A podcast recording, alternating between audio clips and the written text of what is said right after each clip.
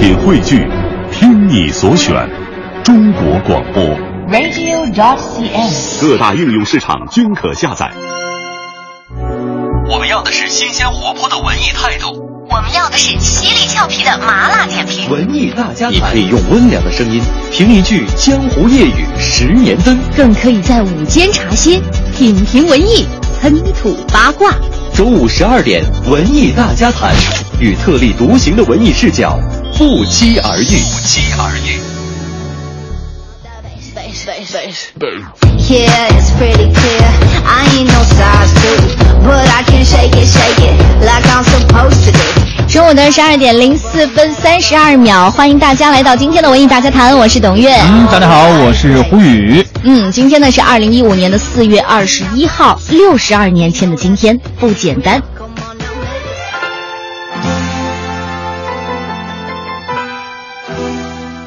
大部分人对胡因梦的了解，是因为她是李敖的前妻。李敖曾说，如果有一个新女性，又漂亮又漂泊，又迷茫又迷人，又悠游又优秀，又伤感又性感，又不可理喻又不可理解，一定不是别人，那就是胡因梦。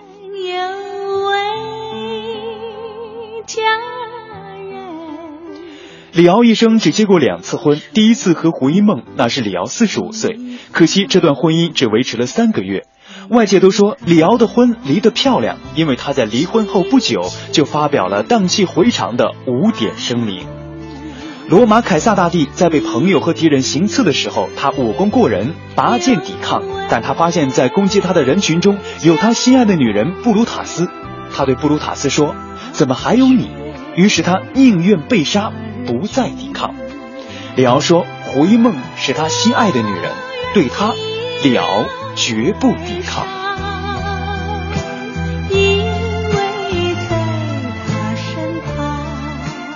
你不得不承认，才华是最能让人折服的力量，也是带给我们偏见的开始。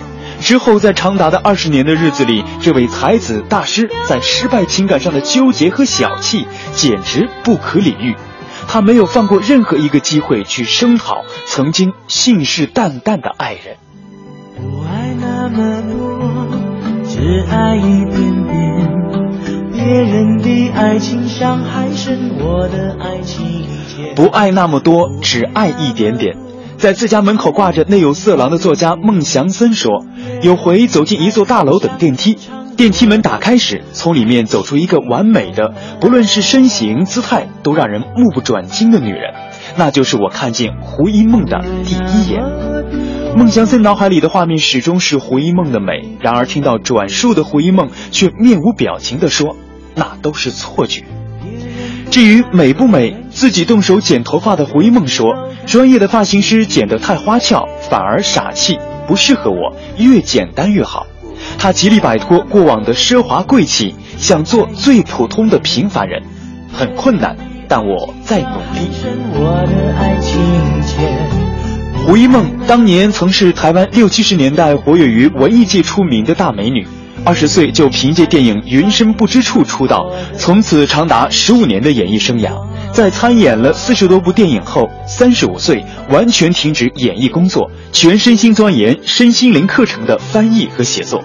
今天是胡美人六十二岁的生日，面对媒体，她仍会补充：“没有李敖，就没有今天的我。”有时候，大度的往往是女人，而人生注定有如女强人般的残缺。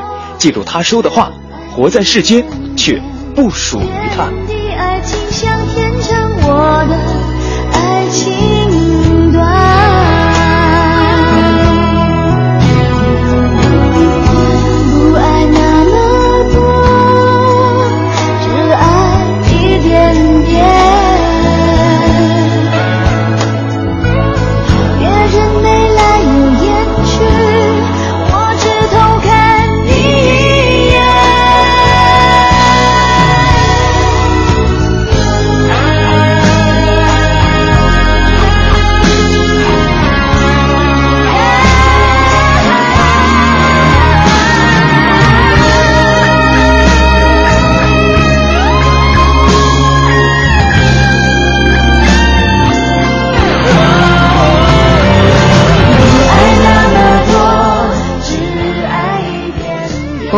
多，只爱一点点。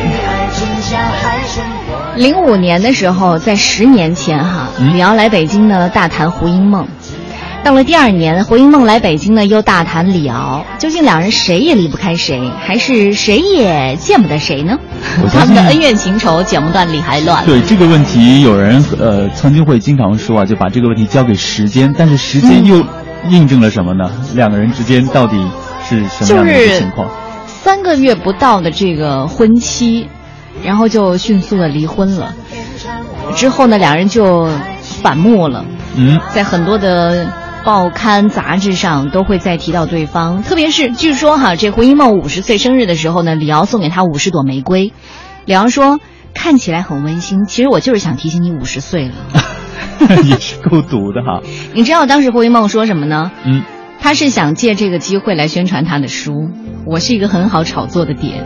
哦，哦，你就觉得哎，你你闹吧，你闹吧，永远在我的这个五指山下，是的，所以说逃不掉我的这个如来佛掌哈、嗯，就说到无如来佛掌，说到五指山啊，咱们就今天引出了今天的话题呢，就是我们一起来聊一聊孙悟空的七十二变。嗯咱们为什么会突然间说这个孙悟空的七十二变呢？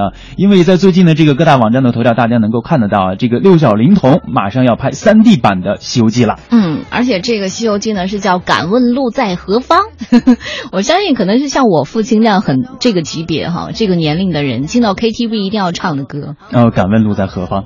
好像永远不会走掉哎。确实是这样，就每一个那个年代的人过来只要你的。嗓门够大，哎，那么今天啊，我们就一起来聊一聊，就是孙悟空，大家这个非常熟悉的一个童话故事啊，就是神话故事。神话故事啊，在大家的这个印象当中，哪一位演员扮演过孙悟空呢？你还知道吗？嗯，除了六小龄童之外，嗯，好吧，接下来进入我们今天的十二点娱乐播报，最新鲜的文娱资讯，最时尚的热点追踪，引爆娱乐味蕾。揭秘娱乐世界，十二点娱乐播报，根本停不下来。今天的十二点娱乐播报关注的头条呢是昨天晚上的靳一丹老师啊、呃现身中国传媒大学和播音主持艺术学院的学生呢就主持交流九问进行交流。当被问到现在哈这新媒体飞速发展这么快，传统媒体关注度大不如从前的情况下，作为老师前辈大师姐的他怎样面对？金一丹的回答是呢，今年四月底就要退休了，从五月起呢不再主持节目，挑战就让白岩松他们去面对吧。嗯，有一种挑战就留给年轻人的感觉啊。你们来吧。是在去年，其实，在去年接受媒体采访的时候呢，金一丹就已经透露了今年呢将会退休的这个计划。看来这个金一丹大姐啊，将会从这个月底就离开大家的视线当中了啊。嗯，又是一金牛座的，嗯，对吧？金这个本月二十七号呢是金一丹的六十岁生日。一九八八年的时候加入央视，迄今呢已经在央视工作了二十七年。九四年的时候进入东方时空，九五年呢加盟新闻评论部，九三年到九七年被评为全国十佳电视节目主持人，荣获金话筒奖。一九九六年六月起，他担任的焦点访谈还有东方时空的总主持人，并且主持了香港回归、澳门回归、迎接新世纪、感动中国等一大批具有全国影响的节目。嗯，是的，随着这个金一丹大姐的退出呢，也让很多的朋友能够想象之前央视张宏民、李瑞英、李修平等等多位名嘴因为年龄的原因淡出了荧屏，退去二线。这一次金一丹的退休啊，网友很感慨啊，说、嗯随着一丹大姐的退休，感觉到那个时代已经过去了。你知道我当年就是看焦点访谈的时候，基本上就是冲了看敬一丹，你就觉得每天晚上新闻联播之后的焦点访谈是必不可少的。嗯，就是就你你你很幸福，你知道吧？他一从这个主播台上一坐，你就觉得他讲的每一句话都是真的。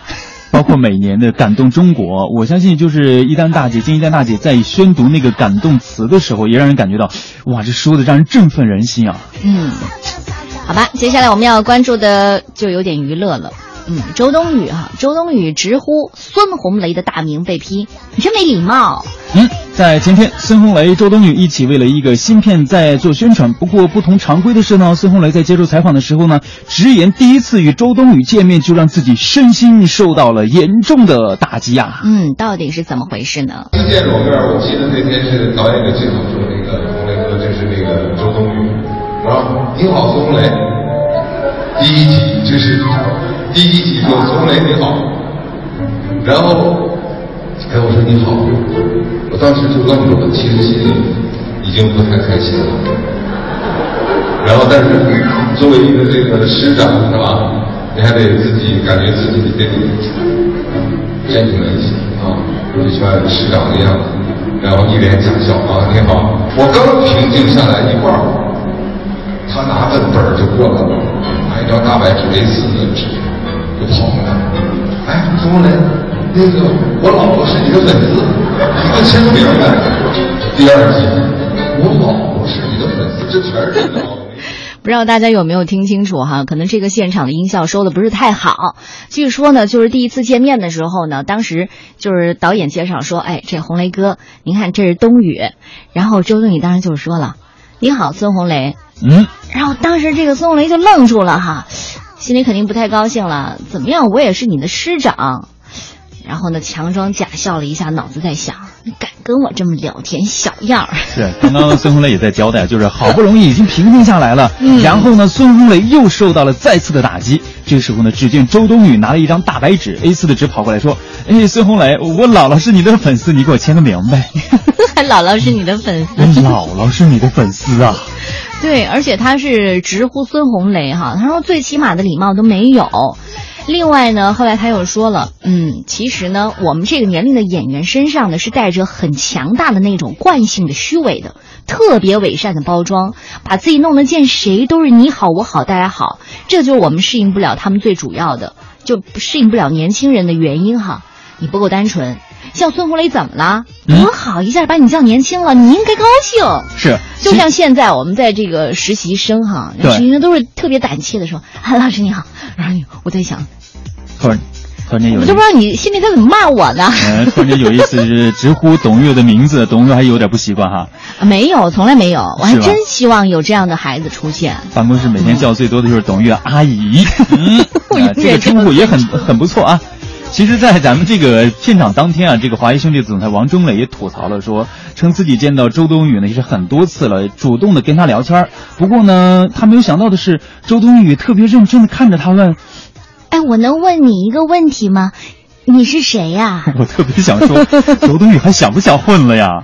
当然，后来这个周冬雨呢就觉得特别尴尬哈，她说：“哎，我这人呢记性特别的差，我说话呢还爱颤动，可能是脑子真的不太好使。虽然我不知道他叫什么，但是每次他都冲我笑。我当时就在想，哎，这人人模人样的，肯定是一个很厉害的人。我呢又是一个特别慢热的人，每次他冲我笑呢，我就特别不好意思。所以后来他问他跟我聊天的时候，问我最近还好吗？我当时就说，不管怎么样，我一定要知道他叫什么，所以就问了。唉，周冬雨啊，哎，你说这娱乐圈这些年哈、怎么还没长点人情世故呢？嗯，是，我觉得啊，这个冬雨啊，这应该是命太好啊，还是命太好，还是命真的太好啊？我没那种命。我没那种命呀，他没道理爱上我。英雄和美人那是一国的，只怪爱人太少了，对手太好了，劝自己别傻了，以前甭提了，以后非加油不可。我没那种命呀，轮也不会轮到。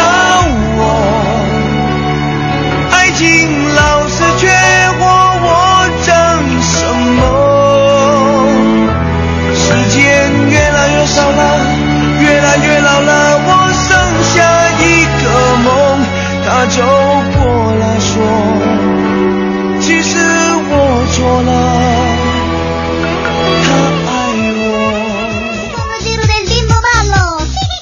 好吧，接下来继续我们今天的十二点娱乐播报，要关注的就是浙江卫视在近日的《我看你有戏》的半决赛节目录制现场。成龙呢被学员的参赛作品触动，说自己啊曾经和这个作品当中的人物处于相同的境地。冯小刚呢也坦诚的说：“我觉得大哥说的就是我想说的。”嗯，今年呢，到目前为止哈，如果你一直在关注冯小刚的话，你会发现，哎，怎么没有他要拍新电影的这个动向？那是因为他还没有选到自己满意的剧本，或者呢会因此而吸引，因为他说了，哪怕不拍，都比拍一个不知所云的电影要好。嗯，据了解呢，在学员这个我看你有戏的这个活动现场啊，学员演了一了是一段自编自导的关于三重人格相互博弈的小品。成龙看完之后呢，就是大加赞赏啊，对作品的这个情节感同身受，他联想到了自己没有成名之前的种种遭遇，感慨的说道：“那时候呢，我永远替别人去做。”安排指挥一些自己不喜欢做的事情，演自己不喜欢演的戏，唱自己不喜欢唱的歌。你看，你说这一番话就在说自己。啊，你这是 好吧？然而呢，长久的坚持与忍耐，不仅让他沉下去的呃悉心的去做了一些自己不愿意做的事情之后呢，他觉得自己经过这么多年的这个。呃，怎么说？努力之后，自己又成长了呀。嗯，就是说，呃，给了一个拍自己的电影讲自己应该讲的话的机会。你看，很多我们之前在说到嘛，很多的演员为什么就演而优则导，就是觉得我一直没有话语权，所以我一定要争取那么一次话语权。然后大家都去争取之后，你看，并不是谁都能做得了导演的。嗯。但是和这个成龙的不忘初心相同的是呢，冯小刚也在不断的拷问自己进行电影创作的初衷。他说啊，我每一天呢，尤其是前些天的时候，我都在面对着自我辩论。我在想，为什么要拍电影？这是解决生存问题呢，还是名利双收呢？但是这些已经不是他去追求的，因为现在呢，拍电影的出发点就是自己有话要说，而不是没话找话说。嗯，针对从去年开始到现在为止，好像没有碰上一个能激发自己表达欲望的剧本情况，冯小刚呢就说了：“我觉得我没必要拍，就此不拍，呃，都不可惜，也比拍一个无价值就像白开水一样的电影要好。”诶，这冯导说的非常好啊，一定要给再次给给所有期待的这个观众，呃，一个惊喜吧。说到成龙。连带的就得说一下吴绮莉了吧？我怎么今天那么八卦？人家的事，之前的这个吴绮莉涉嫌虐女事件震惊了整个娱乐圈，然后母女呢分居了将近一个月。吴绮莉就说：“哈，这件事情之后呢，我们俩的这个相处呢是比从前客气和尊重对方多了，而且呢，我也听从他的意见减少喝酒了。最近呢，这个成龙接受专访的时候就是说，多年来对小龙女有所伤害，只是他身不由己，相信他也不需要我的身家，而自己呢两面不是人。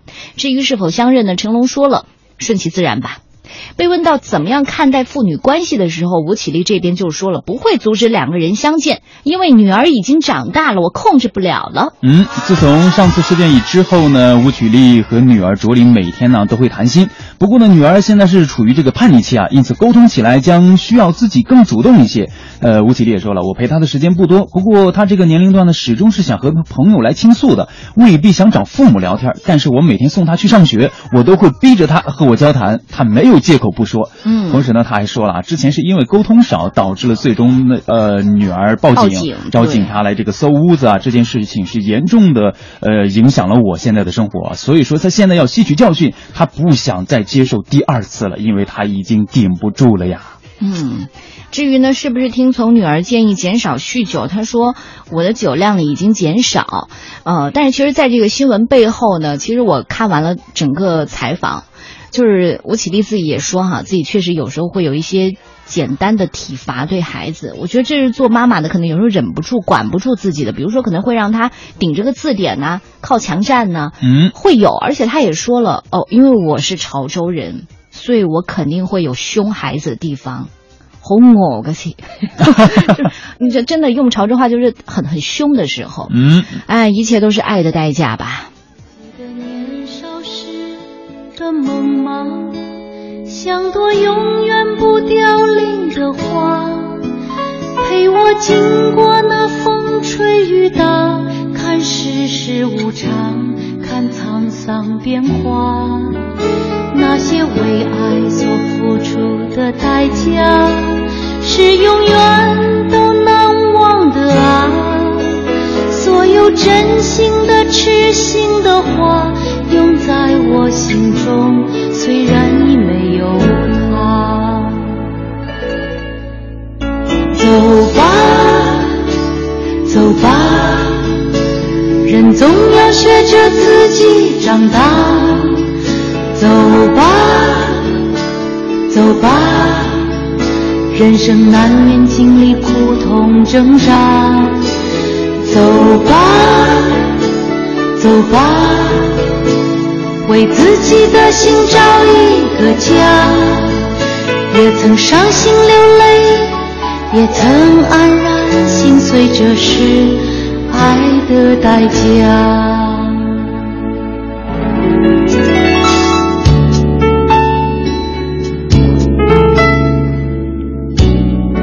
我觉得如果有机会的话，吴奇隆真的可以给这个叛逆期的孩子唱这首歌，哪怕他不一定在这个年纪可以理解得了哈，但一切都是爱的代价。谁又能说做父母的没有错呢？好的，十二点娱乐播报正在继续，接下来我们来关注一条李安新片的最新动态吧。嗯。据台湾媒体报道呢，李安导演的新片《比利·林恩漫长的中场休息》日前呢，在美国乔治亚州的一座军人公墓开拍了。剧组管制附近的交通，引起了家属的抱怨，说这个家属哈，呃，不是说你影响了我们家属扫墓，还有呢，就是破坏了草地。嗯，军人的遗孀。佩吉·辛普森呢向 CBS 的新闻网控诉了，说我一到那个地方呢，就发现他们是在破坏墓地的，不尊重往生者，这不是好莱坞，这是退伍军人的公墓。还有一个人呢，也是补充着说道：“我很受伤，我很生气，简直是难以置信。”嗯，不过核准剧组拍摄的当地政府官员表示，剧组开拍的第一天，他们的场地布置是非常有效率的，演员和工作人员也非常尊重周遭的环境，否认了相关的控诉。嗯，说到这部片日前开拍哈，该片呢也网罗了很多的卡司，比如说这个乔埃尔文，还有史蒂夫马丁，以及这个盖瑞特何德伦，以及暮光女克里斯汀史都华，还有冯迪索克里斯。斯塔克等等等等，上映的日期呢定在明年的十一月十一号。你说他是不是打算拿后年的奥斯卡呢？有这个想法啊。嗯，比利·林恩漫长的中场休息呢，这一篇讲述的是驻伊美军勇者小队与敌军激烈的交战之后呢，一起成为了全美的英雄。隶属该小队的比利·林恩在与战友受邀的时候呢，在德州体育馆中场表演时的时候呢，登台表演。几天后呢，又再返伊拉克，继续看不到尽头的战争。呃，这个片呢，也是在探讨海外战场与国内对战争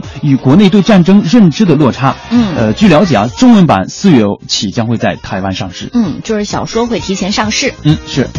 来，接下来我们再说一说四十四岁的酒井法子吧。日本著名的歌手酒井法子呢，因为在二零零九年犯下吸毒罪，至今呢仍然不能，应该说不能很光鲜的回归演艺界。消息说呢，这酒井法子呢，唯一赖以生存的老虎机赌博公司做宣传的工作，去年呢也已经告一段落了。也就是说，目前他完全处于失业的状态。哎，日本新闻网报道呢，因为丈夫的吸毒事件，酒井法子也被发现吸毒，并遭到了逮捕判刑。两年多的时间已经过去了，酒井法子也已经是刑满了。但是呢，他努力的回归演艺界的愿望，迟迟得不到各大电视台和演艺界的同情和支持啊。嗯，离婚之后的酒井法子呢，独自抚养着一个孩子，但是呢。他的收入目前已经成问题了。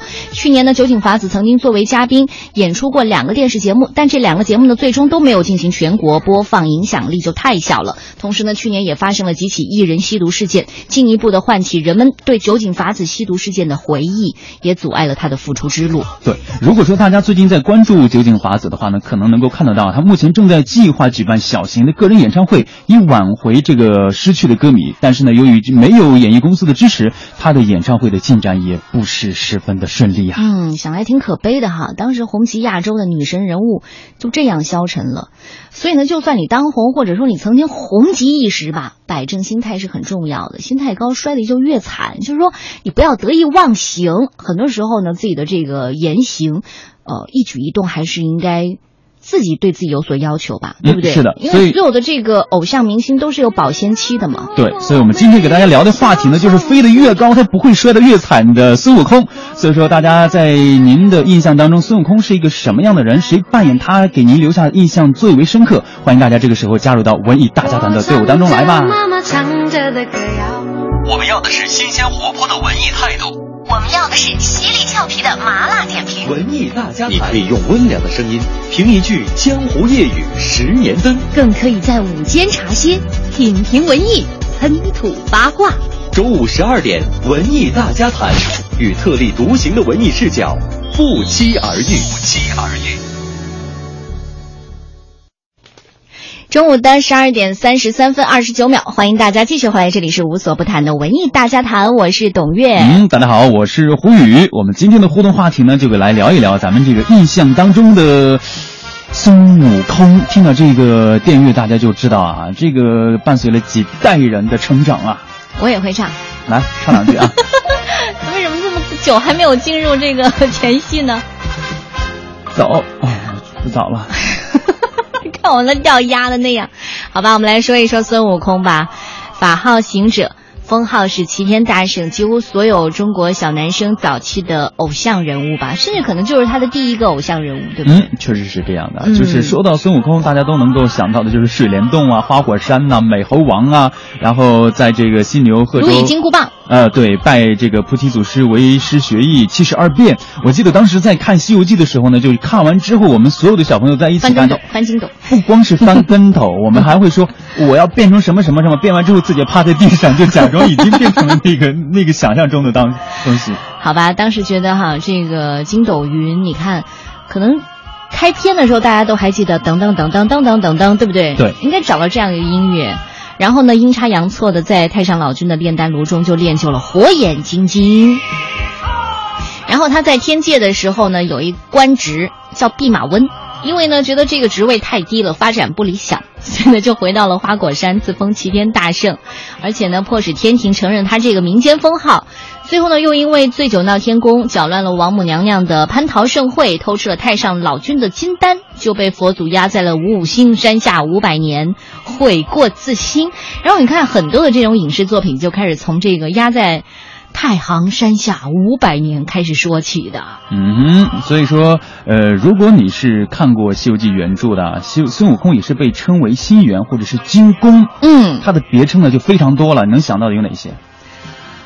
者行孙，嗯，这个是，还有吗？孙行者啊，还有 大圣王，就是就是，你还记得那金金王银王吗？嗯，呃，是不是？啊，对对是的。我叫你的名字，你敢答应吗？孙行者啊，者行孙。哎，我再问你个问题啊，《西游记》的原著的作者是谁啊？哎，你别突然，你别突然说嘛，我。嗯，能想得起来吗？姓吴。哎，这样很很切的好不好？包括我刚刚在提问董月之前，我也自己在想了半天，我还上网查了一下吴承恩。对，吴承恩，然后后来是有人续下去的啊，对，确实是这样，就是很多很熟悉的东西，猛然间你再去回忆的话，可能真的想不起来。对，我就是想不起来。天哪，真的是我脸都红了，你知道吗？嗯，但是今天的我们和大家一聊一聊，就是在我们的生活当中，影视剧当中有很非常多的影视演员扮演过《西游记》，扮演过孙悟空，嗯，就是大家印象当中谁演的最惟妙惟肖？大家欢迎这个时候加入到文艺大家谈的队伍当中来。嗯，你知道可能谁都会说起他的，对不对？嗯，包括你，你最喜欢也是他吧？肯定是。小仙今日是奉玉帝的旨意来请大圣上天受封。就任齐天大圣，齐天大圣，正是，可不是骗我。大圣尽管放心，随我前去。哦，老邢君厚爱，多谢多谢啊！好好，请。呃呃呃，大圣请。大圣啊，怎么有空到这蟠桃园来啊？哦。我奉玉帝差派，管理蟠桃园，特来查看呢。啊，你是何人呢？啊？啊，说说。呃，我是这园中土地。哦。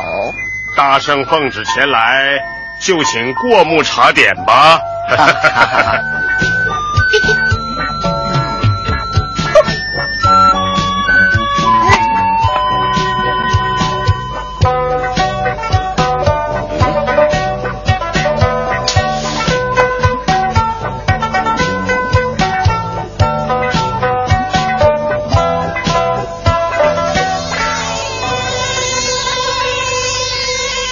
这是六小龄童扮演的孙悟空大闹蟠桃园。诶这是什么出来了？我想想刚刚那个电乐经典的电乐当当当当当当反复的出现。一出现大家就肯定能够想到这个形象。嗯就是你会觉得特别有戏的一个神话人物哈就是这个孙悟空单拎出来哪一段都是可以来一个长篇的。所以为什么前仆后继有这么多的影视作品去消费这只孙猴子？那我们今天的话题呢就是看孙悟空的七十二变。荧屏前都曾经有谁扮演过孙悟空？然后你最喜欢的又是谁呢？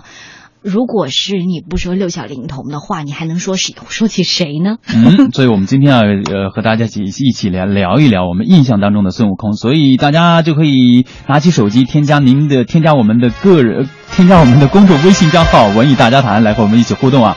其实要说到呃六小龄童，我们刚刚在这个节目开始之前已经说了，为什么又要说孙悟空？为什么要又要说六小龄童？因为六小龄童大哥应该叫大哥还是大爷啊？都是已经五十六岁了。可是现在师兄现在呢，人家要拍三 D 版的《赶路敢问路在何方》。嗯，没错，最近的一条新闻呢，就是六小龄童要演悟空了，今年都五十六了。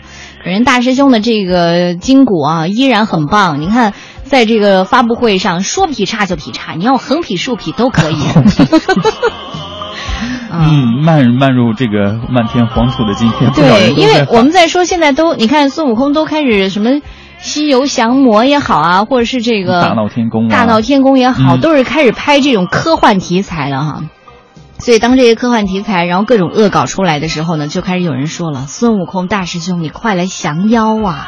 哎，比如说咱们就是在那个活动现场，大家能够可能呃从网上的新闻能够看得到，他们将会组织的是八六版《西游记》里面的师徒四人的原班人马。嗯，像马德华呀、支承瑞呀、刘大刚。呃，来进行重新的翻拍三 D 电影。嗯，还有就是五花肉大人驾到，说了最出名当然就是六小龄童啦。八集版的《西游记》当中，八三年拍的，八六年播的。那那个年代的，没有华丽的场景，没有玄妙的道具和高科技，但是却能深深的留在我们心里。哎，这是这一点也是确实该说的一点啊，就是那个年代。这这这科技啥都没有。对呀，为什么拍的还让大家这个印象非常深刻？每一年放暑假，每一年没有别的看好不好？但是现在在播的话，很多孩子还是非常喜欢看。嗯，还有这个双爷武长安说了，作为孙悟空的艺术形象呢，京剧舞台的杨小楼、李少春尤其擅长。后者呢，在梨园界有“活悟空”的美称。最让全国所知的就是少剧名伶六龄童的三打白骨精，呃，曾经呢拍成了少剧电影，当年呢也是全国风行的。对，就是六小龄童的爸爸。当时这个少剧呢，还是在这个呃越南领导人到访中国的时候，然后至此呢就把这个八六版他的儿子六小龄童的这个电视剧带到了越南，然后也向他们的这个越南央视级别的电视台二十多年来每逢寒假暑假都播。那就是说，不光是所以就是孙悟空是火遍东南亚的。嗯，不光是火在国内啊，就是国外也是已经火遍了这个全世界啊。你知道这子怡妈说什么？嗯。六小龄童陈浩民、吴越、张卫健呢？但我个人认为哈，除了这个六小龄童，别的孙悟空都是妖怪。他居然没有说啊，有说到六小龄童啊？你你知道吗？他在说妖怪的时候，我就想到什么？嗯，我觉得可能真的是最妖怪的就是这个了。我是来找孙悟空的。我我我，孙悟空，孙悟空，你是孙悟空？齐天大圣，孙悟空。孙孙先生你好，你好，小星辰，陈玄奘。孙先生，孙先生，终于来了，五百年了，终于来了。哎，孙先生，哎呀，不好意思啊，有点激动啊。天哪！我当时真的受不了黄渤演的这个孙悟空，怎么都秃头了？对，我记得好像《西游降魔篇》刚刚上映的时候，当时很多孩家长带着孩子进去看，就是一旦看到那个黄渤出来的时候，吓哭了。就邪恶版的金刚呗，对不对？当时觉得好多片段都很雷人哎。然后沙僧呢，原型是一条恐怖的食人鱼。然后呢，呃，高老庄呢就更恐怖了。猪八戒呢，就是一只淌着口水的黑毛大野猪，就可能。可能打的那种，然后黄渤扮演的这个孙悟空呢，就真的是目瞪口呆了。对，呃，大家看到这个孙悟空扮演的这个邪恶版的金刚，就是幻化成人形的时候呢，是一个秃顶的矮老头，就像一个疯子一样，你看到他，就全身会起鸡皮疙瘩的那种。嗯。白晶晶的大脑里，你看我，我已经把身体里边的魔性全部消化掉，排除到体外了。就连曾经妖魔的样子也没有了。所以呢，现在身体里边只剩下了真、善、美。所以大人如来真经，真是好，真是妙，真是呱呱叫啊！孙先生，其实我这次来还有一件要紧的事情想跟你商量一下啊，但说无妨。我想请您教我一个降服猪妖的办法。猪横烈啊？是啊，他妖性很大，杀人无数，我们一点办法都没有。办法倒是有。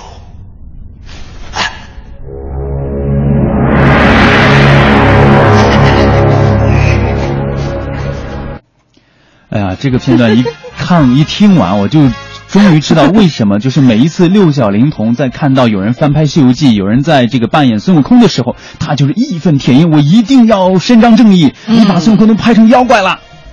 确实是，包括还有让人发指的情节哈，说这个孙悟空呢，直接拽光了陈玄奘的头发，然后又杀光了空虚公子和吴残角等人，最后呢，把这个舒淇打得灰飞烟灭。这跟《西游记》比起来，真的太毁三观了。好吧，接下来我们再让您听一听这个版本的，你满意吗？张卫健。我是如来佛祖、玉皇大帝、观音菩萨指定取西经跳拜使者花果山水帘洞美猴王齐天大圣孙悟空啊，帅到掉渣！小弟啊，有没有吓到啊？大哥拿果汁给你喝，帮你压压惊，喝了保证你的皮肤会又滑又嫩。走，被扒你个拢被懂啊！不知道是我忘你还是你忘我，那么快就找到苹果树啊？去，上去摘两个苹果下来，大家吃。喂，喂，叫你上去摘两人份下来，谁叫你自己在上面吃啊？那么自私，下不下来？不下来我走了。好，我走。南方普通话版本的齐天大圣孙悟空，这是来自张卫健的哈，呃，香港出品的二十集电视剧，然后九六年的时候呢，在电视翡翠台首播。很有意思，就当时在拍这个《西游记》的时候呢，就大家可能记住了张卫健，或者说你是因为方世玉记住张卫健的，或者是你是因为这个《西游记》记住张卫健的。当时他在拍的时候也挺拼的，就是索性不回家了，每天在工作人员换班的时候呢，就就躲在这个布景板后睡一会儿，洗澡、吃饭全都是在电视城里解决的，然后就成就了这部二十集的电视剧。对，呃，大家在听到刚刚这个片段的时候，就已经能够感受得到张卫健对原版的这种改动是非常多的。嗯，在这里面呢，加入了很多的娱乐性，包括刚刚他的一些语言啊，什么狼灵狼东啊，对，呃，蜘蛛精对孙悟空发出了“空空我爱你”的这样的一个呼唤，这与原版可谓是真的是天壤天壤之别啊。嗯，就是开始有人。玩这个《西游记》当中的唐僧师徒四人，就让他们都谈恋爱了。最夸张的就是什么呢？他们四人呢，在女儿国呢，每人还生下一个大胖小子，而且呢，婆婆妈妈的比较，谁的孩子可爱？虽然和这个原著差距那么大哈，但是也有人特别喜欢，就说：“哎，这人物终于有血有肉了，对吧？”你总不能说路过女儿国不为女儿国的美色所打动吧？那确实是这样。但是说，我记得我在看张卫健版本的这个《齐天大圣孙悟空》的时候，确实是挺喜欢的。就是抛开六小龄童的那个版本不说，他的版本确实让人感觉到他就是我们生活当中的一个人物形象就出来了。好吧，那接下来我们再来听一听另外一个来自南方的版本，周星驰《大话西游》。孙悟空，你这个畜生！你为了跟牛魔王的妹妹成亲，居然把你师傅唐三藏做贺礼，还约了妖魔鬼怪一起吃唐僧宴，你认不认错？三八婆，你追了我三天三夜，因为你是女人，我才不杀你。不要以为我是怕了你。悟空，你怎么可以这样跟观音姐姐讲话呢？闭嘴！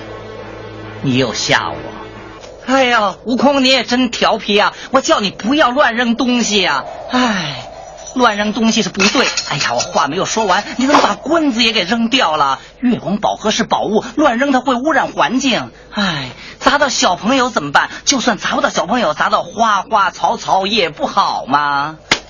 我要再提醒你一次，金箍戴上之后，你再也不是个凡人，人世间的情欲不能再沾半点。如果动心，这个金箍就会在你头上越收越紧，苦不堪言。听到。在戴上这个金箍之前，你还有什么话想说？曾经有一份真诚的爱情摆在我的面前，但是我没有珍惜，等到了失去的时候才后悔莫及。尘世间最痛苦的事莫过于此。如果上天可以给我一个机会再来一次的话，我会跟那个女孩子说我爱她。如果非要把这份爱加上一个期限，我希望是一万年。你看，在后来的很多这些影片当中，哈，都让这个孙悟空谈起了恋爱，至少呢，开始有感情了。哎，周星驰的《大话西游》呢是九四年。啊，由周星驰的影视公司和西安电影制片厂合拍的，然后当时呢，让我们认识到了，除他之外呢，还有朱茵。莫文蔚、吴孟达，对不对？嗯，那这部的《大话西游》呢，主要是由月光宝盒和大圣娶亲这两个部分组成的。刚刚大家听到的应该是来自月光宝盒的一个片段啊。对对对，前身是孙悟空投胎为至尊宝，因为月光宝盒回到五百年前遇到了紫霞。哎，这个呢，刚刚我一直在听，我就一定要找到大家最熟悉、最经典的那句台词。嗯，大家已经听到了，就是遇到紫霞仙子嘛。对，爱上她，然后为救大家放弃世呃世俗，然后戴上紧箍咒变回孙悟空。《大话西游》呢，在九十年代后期开始，其实，呃，如果说严格上来说哦，真的是当时的一种文化上的图腾。嗯，就很多的这个学生在读大学的时候，都免不了看过《大话西游》，只是当时比你看过多少遍。确实是这样，对吧？来，接下来我们再来听一听这个版本，我也觉得这个版本太高了。啊，宽宏大量的玉帝。对猴王的恶作剧感到好笑，可是身为军事总管的玉江战神却不这么想。他认为，猴王的大闹天庭已经深深的威胁到他。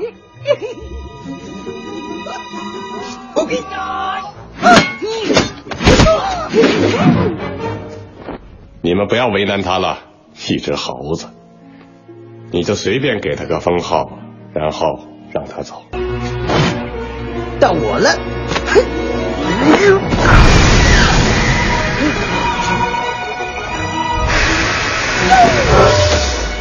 我不会忘记你的，我想那才是长生不老的真正意义。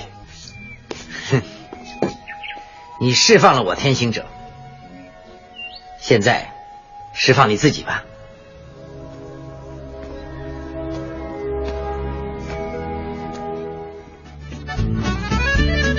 当时这是一个中西方文化结合的一个片子哈，有这个普通话版本，也有英文版本。如果你看过英文版本的话，你会觉得天哪，太酷了！孙悟空说英语是吗？对，就是最开始他大闹天宫的时候呢，还是牙牙学语，然后从这个石头里被解救出来呢，就开始用流利的英语对他亲爱的天行者表示感谢了。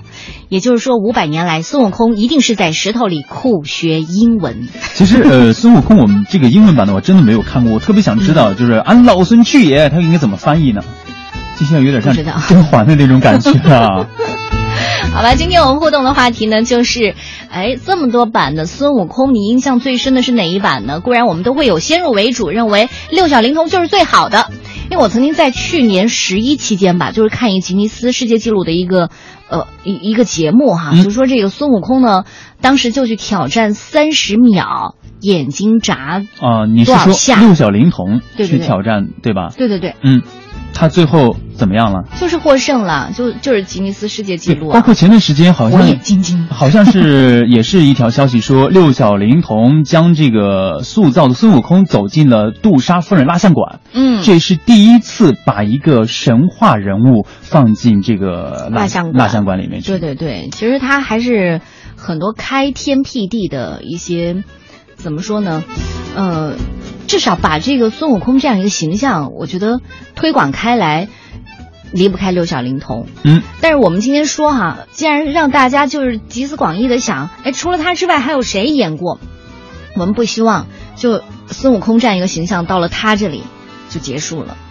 我我我觉得应该是继续演下去，只是说是不是要恶搞，或者说是不是要呃另外给孙孙猴子增加一些什么人性上的东西？这个我觉得仁者见仁，智者见智吧。那接下来再来听一听甄子丹的大闹天宫啊，据说当时这个妆化的可花力气了，每天就五个小时化妆。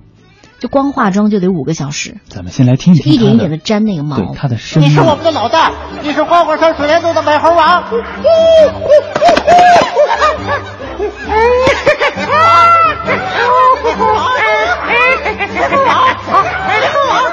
我是美猴王，以后我保护你们。可是，嗯大王如果不在我们身边的话，那谁保护我们的？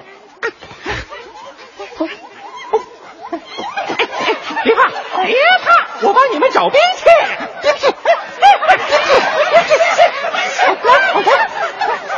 在哪？桥下的水直冲东海龙宫，宫里的宝贝可多了，但是水太深，太危险。呃，大王如果能把这兵器给我们拿回来，那我们就可以自保了。啊！不管怎么说哈，在二零一四年的春节期间呢，上映的这个真人版的魔幻动作电影《大闹天宫》还是用它的高票房，呃，说明了一些问题，就是在这种合家欢的时候呢，大家还是乐于看到一些传统的，然后大家。哪怕是深深迷恋的这种带有古典、带有神魔性质的这样的电影，哈，呃，真的说到这个大闹天宫的时候，就在想，真的没有哪一部或者说哪一个故事可以让中国人热血沸腾了，这也是一种独立精神吧。嗯。所在，我今把你压在五行山，静心度过，待你西游记》呢是每一个成年人成长记忆当中的情节，不管是八六版的《西游》，还是周星驰版的《大话西游》，承载了很多人的这种回忆。啊，过去这么多年，大闹天宫精神永不灭，继续打出一个天翻地覆吧。我们就一起来期待新版的。其实不只是这个六小龄童，还有包括郭富城版的三大白骨精，哎，也会在这个年内就要出来了。是的，那么今天的互动话题呢，就是大家心目当中的孙悟空。那么我们下来下面来听一听啊，咱们老普普音老师是怎么解字的。不同版本的孙悟空表达了我们对孙悟空这个文学人物的不同理解，这是很正常的。六小龄童老师这些年竭力维护孙悟空的正面形象，反对恶搞，老普认为大可不必。一是拦不住，二是没必要。因为经典之所以成为经典，就在于它深入人心，不怕恶搞。世界上有成百上千个版本的《哈姆雷特》，各种搞，但丝毫不影响人们对莎士比亚的崇敬。何况，《西游记》本身就是一部想象力丰沛的巨著，六小龄童理解的孙悟空，未必就是对孙悟空唯一正确的诠释。就拿大闹天宫来说吧，以老普看来，核心就是一个“闹”字。闹字呢是一个斗争的斗里边一个市场的市，表示呢交易市场人们讨价还价的争斗。孙悟空学成了一身的本领，自觉天下无敌，自然呢和当权者讨价还价，想闹个官做。而玉帝呢，对于这个顽劣的散仙，采取的是包容哄骗的态度。刚开始封个小官，后来呢反下去要当齐天大圣，行，那就给他这个虚名。严格的讲呢，并没有亏待他。孙悟空呢，却是一个缺乏自我约束能力的人，对天庭寸功未立，但是在待遇问题上可是一点都不含糊。在得知了没有被邀请参加蟠桃大会的时候，那么就又是偷桃，又是偷酒，搅了王母娘娘的国际会议，还偷吃了太上老君的品牌产品老君牌仙丹，很像我们人类的少年时代，顽劣叛逆，最后闹大了。触犯了刑律，被佛祖压在了五行山下，判了个无期徒刑。一部《西游记》就是一个天才少年历经磨难的成长经历。其实，谁的青春没犯过傻？谁的少年不胡闹呢？今日汉字，闹。